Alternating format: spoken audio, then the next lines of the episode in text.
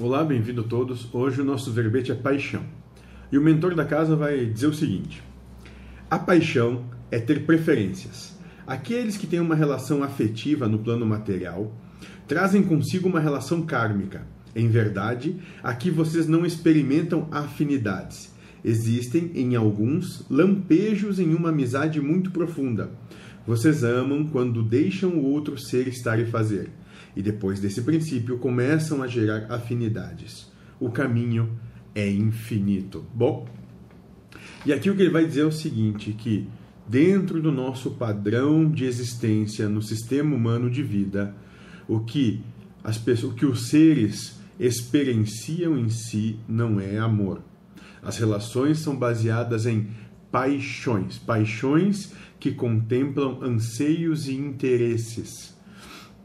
Né? Enquanto a, o, a contemplação desses anseios e desses interesses, a relação continua. Quando deixa de haver essa contempla, esse contemplar de anseios e interesses, a relação passa a minguar, passa a, a deixar de existir.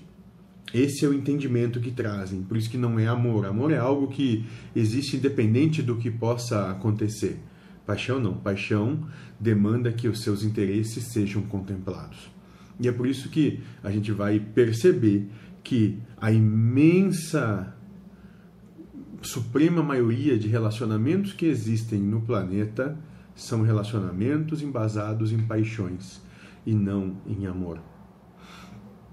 Para o amor não interessa que, para a paixão interessa ser. É diferente. E esse é o nosso entendimento. E quando a gente começa a compreender, a trazer isso à tona dentro de nós mesmos, nós podemos começar a gerar uma reflexão em nós para começar a compreender, bom, o que nos move, por que nos move e por que pensamos ou agimos dessa maneira, por que que determinadas situações nos são interessantes ou não. E assim sucessivamente. Dessa maneira, nos descobrindo, olhando para nós mesmos, nos conhecendo, como diria o oráculo de Delfos para Sócrates, né, nós podemos começar a aprender a escolher a nossa felicidade. Seja feliz.